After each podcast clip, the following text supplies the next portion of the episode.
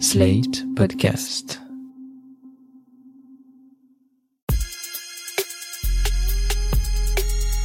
Salut chers auditeurs, salut chères auditrices, bienvenue dans Sans Algo, le podcast qui en recommande d'autres.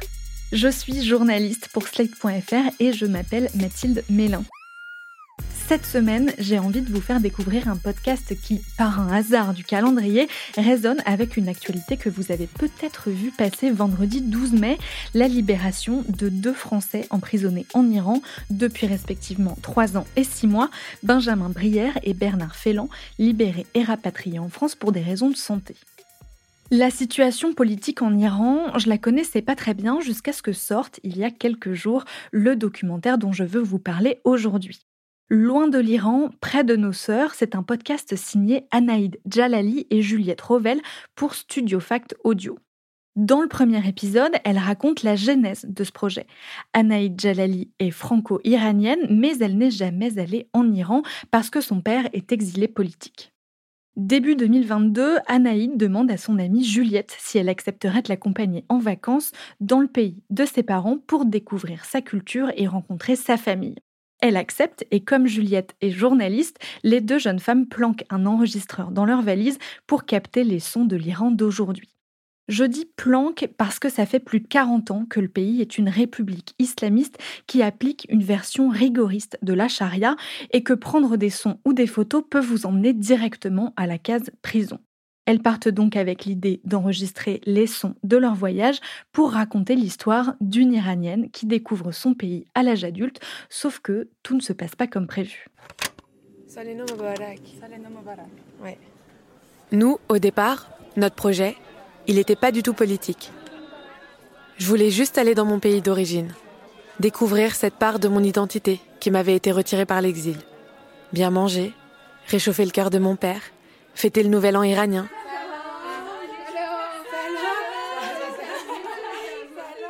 Je voulais entendre du persan partout dans les rues. Parce que c'est ma langue maternelle et que je la parle beaucoup trop peu.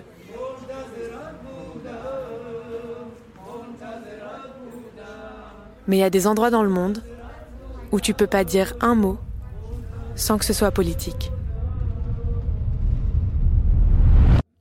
La vie en Iran, c'est toujours politique. Euh, on ne peut pas l'éviter.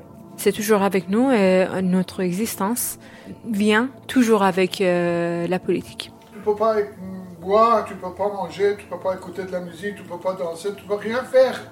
Et tout est imposé.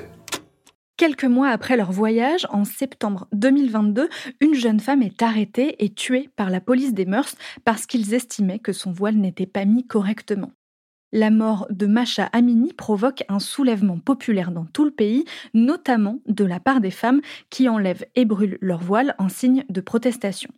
Depuis la France, Juliette Rovel et Anaïd Jalali assistent impuissantes à cette nouvelle révolution et se disent qu'elles ne peuvent plus raconter une histoire intime de voyage à la découverte de ses racines sans parler de politique et de ce qu'il se passe en Iran. Elles décident de tendre le micro aux Iraniens, principalement ceux qui vivent en France. Comme des millions d'Iraniennes et d'Iraniens, j'y étais pas, mais mon cœur y était. Loin de l'Iran, il fallait agir et être à la hauteur. Et tu penses que c'est quoi notre rôle à nous euh, dans la diaspora, dans cette révolution? Clairement, c'est d'être leur voix, des gens qui se battent en Iran et qui n'ont pas accès aux médias et qui n'ont pas, et aussi pour leur donner de l'espoir. C'est Pidé, 58 ans, en France depuis 1984. Et aussi pour analyser les choses, être témoin de l'histoire, parce que nous, on a plus de distance, on a plus de recul.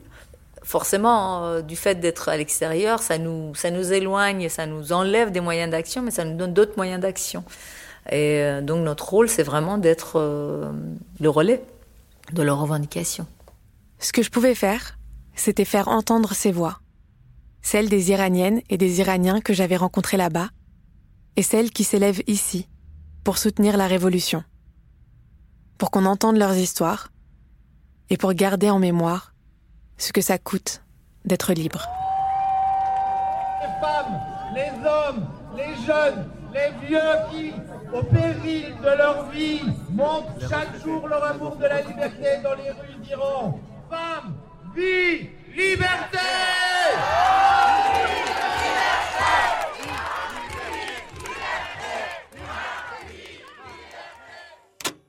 Au-delà du sujet, qui est évidemment très fort, ce que j'ai aimé dans ce documentaire, c'est la façon dont il entremêle très joliment des sons du voyage en Iran, des interviews d'exilés en France, la voix de l'artiste franco-iranienne Marjane Satrapi, qui a aussi dessiné la jaquette du podcast, et les voix off de Juliette Rovel et Anaïd Jalali, écrites avec une pointe de poésie et pas mal de punchline. Cet équilibre sonore vraiment remarquable, on le doit aussi à la réalisatrice Solène Moulin, dont je salue la justesse sur ce documentaire. Au fil des cinq épisodes, Loin de l'Iran près de nos sœurs explique avec pas mal de détails ce qui constitue l'identité iranienne, les enjeux de la révolution féministe qui secoue le pays depuis plusieurs mois et la façon dont les Iraniens installés en France vivent ce moment historique entre impuissance et détermination à soutenir le mouvement. Au milieu de tout ça, le carnet de bord du voyage des deux co-autrices donne à entendre l'Iran d'aujourd'hui où la population a une soif de liberté folle, elle qui vit malgré la censure de la presse et des arts et malgré les interdictions de boire de l'alcool, de danser ou même d'avoir un chien. Ce podcast, c'est un portrait sensible de l'Iran à travers les yeux d'une jeune femme qui tombe amoureuse du pays qui a vu naître ses parents. C'est dense et puissant, à la fois sur le fond et sur la forme. Une vraie réussite dont j'ai eu envie de parler avec Anaïd Jalali, que j'ai invitée au micro de Sans Algo. Bonjour Anaïd Jalali. Bonjour. Loin de l'Iran, près de nos sœurs, c'est votre premier podcast, je crois. Qu'est-ce qui vous a donné envie d'écrire un projet sonore? La première chose, c'est que que ce soit Juliette, donc mon amie avec qui on est parti, ou moi, on travaille toutes les deux dans le son. Elle, elle est journaliste radio. Et moi, je suis musicienne, je suis parolière, j'écris des chansons, je les chante. Et donc, on a toutes les deux euh, cet amour du son. Et on a toutes les deux euh, ce respect pour la pudeur qu'apporte le son. Et cette pudeur-là, on en avait particulièrement besoin euh, pour un travail en Iran, parce que il fallait anonymiser, il fallait mettre les gens en confiance pour qu'ils puissent parler de choses qui sont interdites et donc ça permettait tout simplement de pouvoir euh, entendre des voix qui ne se seraient peut-être pas levées avec une image. Ce podcast est né sur les cendres d'un autre projet plus intime que vous deviez faire avec Paradiso Media, il me semble, une sorte de journal intime de votre premier voyage en Iran, vous qui êtes fille de deux parents iraniens exilés en France. À quel moment vous avez su que vous alliez raconter une histoire un peu différente, beaucoup plus politique? Au départ, on était parti du principe qu'il ne fallait pas dire de choses politiques parce que moi, je voulais retourner en Iran. Et si je disais des choses politiques dans un podcast, ça me fermait les portes de ce pays. Et puis, il y a eu la révolution. Et euh, les premières euh, semaines, voire mois de la révolution, j'ai essayé, en même temps que j'allais aux manifestations, en même temps que je faisais des discours devant du monde pour soutenir la révolution contre la République islamique, J'essayais d'écrire un podcast intime, sans parler de politique, sur ma maison, sur ma famille, et ça n'avait pas de sens. Et on s'est retrouvé devant, devant une impasse en se disant aujourd'hui, on ne peut pas parler d'Iran sans parler de politique. Et de toute façon, étant militante moi-même, les portes de l'Iran étaient fermées, donc autant, autant y aller à fond et autant utiliser cette matière qu'on avait pour euh, soutenir encore plus. Et euh, nous, Juliette et moi, on avait besoin de temps, particulièrement moi parce que j'étais très engagée, pour digérer ce qui était en train de se passer en Iran, pour ne pas être dans le feu euh, de l'action, parce que les premières semaines, c'était énorme, euh, c'était énormément d'arrestations, énormément d'assassinats, et il fallait recueillir ça émotionnellement pour pouvoir écrire dessus. Ce qui inscrivait l'écriture du podcast dans une autre temporalité, par la suite, on a tout simplement rencontré euh, une nouvelle équipe pour un tout nouveau projet. Vous avez passé un mois entier en Iran avant la révolution avec donc votre amie journaliste Juliette Revel avec qui vous co-signez ce podcast. Est-ce que vous pouvez nous parler un peu des conditions de tournage, de ce que vous avez pu enregistrer, pas pu enregistrer, et de ce que vous avez dû supprimer par peur d'être accusé d'espionnage notamment? On avait un micro, on faisait en sorte de ne pas le sortir dehors, de pas le montrer dans les espaces publics. Juliette euh, devait faire très attention parce que Juliette est, journaliste de métier et qu'elle ne l'a pas déclaré. Alors dès que on allumait les micros, évidemment la politique est tellement insérée dans la vie des Iraniennes et des Iraniens que on entendait des phrases euh, contre la République islamique, euh, contre le régime politique. Et nous, il y en a pas mal qu'on a dû supprimer effectivement par peur que que ce soit écouté par des agents de sécurité, qui que ce soit qui tombe dessus et, et qui puisse nous mettre en danger. Comment vous avez imaginé la grammaire du podcast entre ces sons pris en Iran, ces sons pris en France et votre voix off à vous? On savait ce qu'on voulait faire avec ce podcast. C'était permettre à des Iraniennes et à des Iraniens de raconter leur histoire. On a taillé un peu dans la pierre en se disant bon ben on veut mettre cet élément là, on veut mettre cet élément là, cet élément là de l'Iran, il faut qu'il y soit, cette anecdote là de l'Iran, faut qu'elle y soit. Et cette anecdote de l'Iran illustre parfaitement cette interview, où cette personne qu'on a rencontrée en manifestation, par exemple, on a rencontré une dame à Bruxelles qui était d'Ispahan, et on lui a dit, bah, on est allé à Ispahan, et la première chose dont elle nous a parlé, c'est de l'eau, la gestion de l'eau par la République islamique. Et nous, on s'est rappelé qu'en Iran, quand on était à Ispahan, tout le monde dans les rues nous parlait de l'eau. Et donc, on a essayé de comprendre, c'est quoi cette histoire d'eau? On a essayé de faire des liens pour construire, il n'y avait pas de méthode au départ, on a juste mis des ingrédients ensemble. Comment vous avez casté, entre guillemets, les gens que vous alliez interroger ici en France pour parler de l'Iran? Vous avez choisi euh, surtout des personnes exilées ou fils ou filles euh, d'exilés iraniens, assez peu d'experts finalement. Pourquoi ce choix et qu'est-ce que vous cherchiez avec ce type de témoignage? On a fait appel à des experts pour recueillir des informations pour nos voix à nous, donc euh, Juliette et moi, qui portons un peu plus les éléments factuels, les éléments politiques, les éléments historiques qu'on illustre par la suite euh, par les interviews ou moi par mon histoire familiale. La façon dont, dont j'ai principalement casté les personnes euh, qui sont interviewées, c'était tout simplement des personnes que j'aime. C'était tout simplement des gens qui étaient autour de moi, avec qui on vivait cette révolution euh, ensemble. Pour qu'on comprenne ce qui se passe en Iran, on doit comprendre ce que ces gens vivent. Parce que c'est ce qui explique tout. Vous faites le constat là et dans le podcast que la révolution iranienne ne fait plus la une des journaux français. Est-ce que dans votre esprit, le podcast intime comme ça, qui part aussi de vous, de votre histoire, de votre personnage, c'est le meilleur moyen de refaire parler de cette actualité? C'est ce qu'on espère. Nous, les Iraniennes et les Iraniens, on sait que ça continue on sait qu'il y a quelque chose de grand qui est en train de se passer. Et c'est maintenant. C'était pas il y a six mois. Aujourd'hui encore, dans le quotidien des gens en Iran, ils sont en train de faire la révolution, elles sont en train de faire la révolution. Et il faut que ce soutien-là continue en Occident. Mais vous faites pas qu'en parler, vous racontez pas juste les événements politiques ou les actes euh, de personnes qui font la révolution en Iran. Vous nous impliquez aussi dans le pays en nous faisant entendre le son de ses rues, en nous faisant entendre votre père, euh, les poèmes qu'il a écrits. On, on, vient avec vous un peu pendant ce voyage. Qui vous aviez en tête en faisant ce documentaire? Qui vous avez envie de convaincre? Avant tout, j'avais en tête les autres Iraniennes et les autres Iraniens. Je voulais réchauffer leur cœur. Parce qu'en ce moment, on a besoin d'être ensemble et ensuite, je voulais absolument que les Français comprennent et que les Français sachent que ça nous touche tous, même nous en Occident. C'est-à-dire que cette révolution-là, une révolution qui est menée par les femmes, c'est quelque chose d'inédit.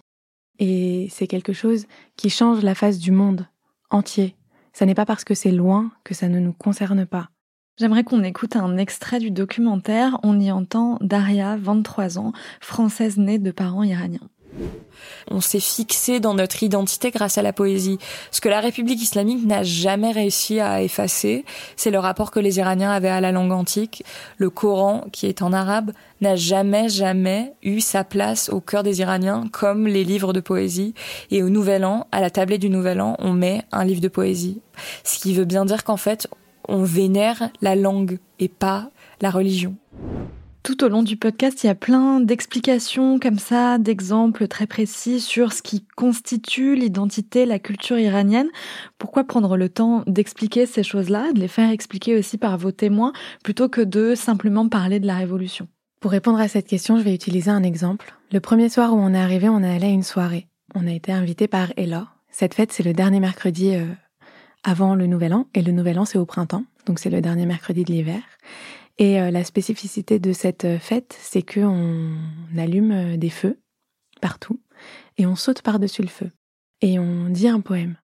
Et en fait, Ella, avec Ella et ses amis, on est allé sauter par-dessus le feu Et elle a pris ses cheveux sans raison apparente. Elle a pris des ciseaux et elle les a coupés et elle les a lancés dans le feu. C'était six mois avant l'assassinat de Mahsa Amini, qui a été assassinée parce qu'elle portait euh, mal son voile. Et en fait, les premières vidéos qu'on a vues de la révolution, c'était des vidéos de femmes qui retiraient leur voile, qui les mettaient au feu, qui allumaient des grands feux, qui dansaient autour. Et quand on ne connaît pas l'histoire de l'Iran, quand on ne connaît pas la culture iranienne, on n'a pas forcément le sens de ces images-là. Et là, six mois avant, le faisait déjà, parce que c'est ancré, parce que le rapport aux cheveux, par exemple, des Iraniennes est différent, parce que le, le cheveu, comme elle le dit très bien, a un sens politique. Dans le podcast, euh, vous faites intervenir Marjane Satrapi, autrice de BD et réalisatrice franco-iranienne euh, qui est bien connue pour Persepolis notamment. Elle a aussi dessiné la jaquette. Est-ce que vous pouvez nous la décrire et nous parler un petit peu de la signification de cette image? Alors c'est une femme avec euh, les cheveux qui sont relevés, qui d'après moi ressemble à du feu, encore une fois. Derrière, il y a un homme, un autre homme, une autre femme, et ils regardent en face. Pour moi, cette image, elle exprime l'unité. Elle exprime le fait que, bien que ce soit les femmes qui aient engagé ce mouvement au départ, elles ont été rejointes par tout le monde. Tout le monde aujourd'hui regarde en face. Tout le monde aujourd'hui regarde vers l'avenir.